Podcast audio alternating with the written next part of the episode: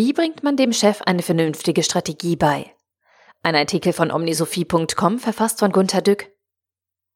Laut der Ernst Young Jobstudie 2019, leicht zu finden beim Google nach EY Jobstudie 2019, halten rund ein Drittel der Mitarbeiter von der Strategie ihrer Chefs bzw. ihres Unternehmens wenig bis gar nichts. Jedenfalls verbreitet das eine Mitteilung der DPA, die zum Beispiel in der Berliner Morgenpost kommentiert wurde. Die DPA hat vielleicht eine umfangreichere Studie einsehen dürfen. Ich finde diese Zahlen in der publizierten Studie allerdings nicht. In der DPA-Meldung interpretiert einer der beiden Studienleiter, der EY-Personalexperte Markus Heinen, dieses fehlende Vertrauen der Mitarbeiter in die Strategie ihrer Chefs als Warnsignal. Gelinge es nicht, die Belegschaft bei der Ausrichtung auf die Zukunft mitzunehmen, könne das zu Unruhe und zur Abwanderung von Fachleuten führen. Aha. Ich schimpfe ziemlich oft über Studien. Man kann ja gerne Leute bis zum Umfallen nach ihrer Meinung fragen. Aber die Interpretation könnte doch tiefsinniger sein, finde ich. Die Studie beginnt mit der mehrmaligen Betonung, dass es sich um eine repräsentative Studie handele. Gleich danach wird festgestellt, man habe exakt je 50 Prozent Männer und Frauen befragt. Das ist bestimmt absichtlich so gemacht worden, damit keiner mault. Aber dann ist die Studie absolut nicht repräsentativ, weil es zum Beispiel 21 Millionen männliche Erwerbstätige gibt und 19 Millionen weibliche.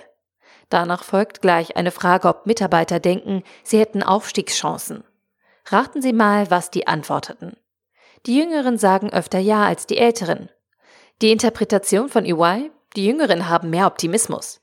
Ich dachte, die Jüngeren würden einfach öfter befördert, weil sie noch unten sind. Was hat das bloß mit Optimismus zu tun?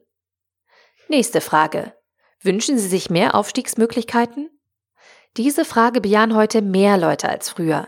EY interpretiert, das Interesse an Aufstieg ist deutlich gestiegen. Ich denke nach.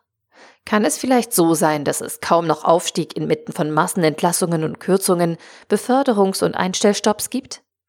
Na, in dieser Lage wünschen sich mehr Leute Aufstiegsmöglichkeiten, weil es eben gerade gar keine mehr gibt und nicht, weil die Leute karrieregeil geworden sind. Ich kann noch lange weiter meckern, was man aus den Zahlen alles so vollkommen sonnig von der Beraterserie heraus interpretiert. Sorry, das war eine notwendige Abschweifung, damit Sie gleich schlucken können, was ich jetzt zur Diskussion stelle. Wenn ein Drittel der Mitarbeiter von der Strategie des Unternehmens wenig oder gar nichts halten, was bitte könnte der Grund sein?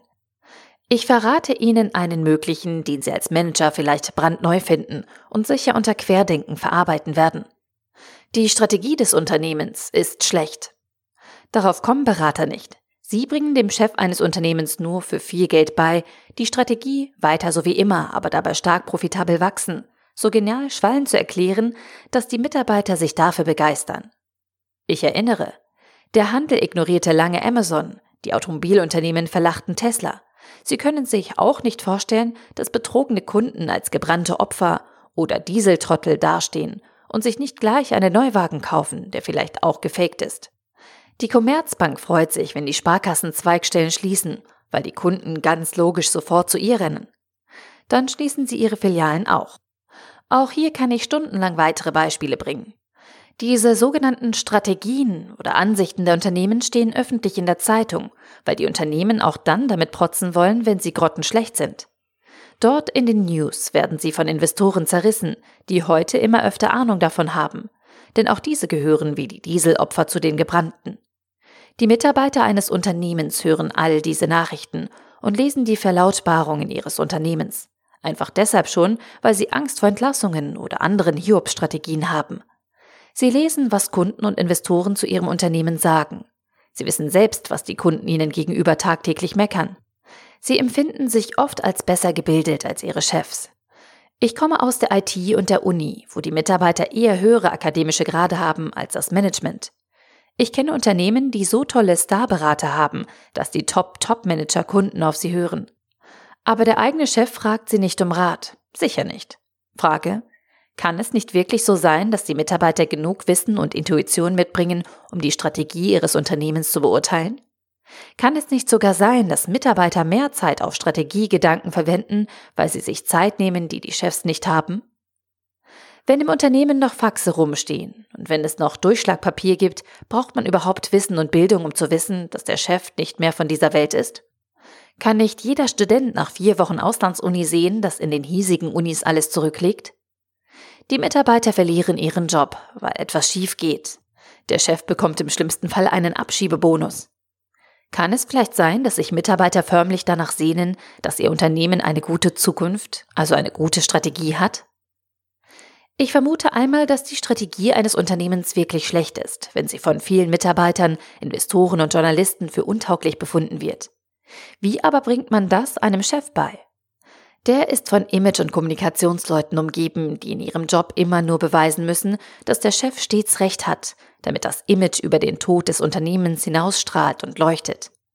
Die Deutsche Bank zählt auf ihrer Homepage unter ihren Unternehmenswerten an erster Stelle Integrität auf. Natürlich, um gewisse Gedanken abzuwehren. VW? Egal. Viele Unternehmen leben in einem Imagepanzer, der sie so sehr einengt, dass sie sich kaum mehr mit unbefangenen Augen von außen anschauen können. Bei Menschen ist das so. Wenn Selbstbild und Fremdbild stark auseinanderklaffen, sollte man es einmal mit Therapie versuchen. Bei Unternehmen ist das auch so. Punkt. Oder man holt eben Berater, die Imagebroschüren entwickeln, damit die Mitarbeiter das verordnete Selbstbild einsaugen und einfach nur noch arbeiten. Der agile Mitarbeiter übt sich im Schweigen der Lämmer. Er muckt nicht mehr auf. Er antwortet nur manchmal kritisch, wenn er anonym an einer repräsentativen Studie teilnimmt. Er hofft wohl, dass man seine Antworten versteht und richtig einordnet. Der Artikel wurde gesprochen von Priya, Vorleserin bei Narando.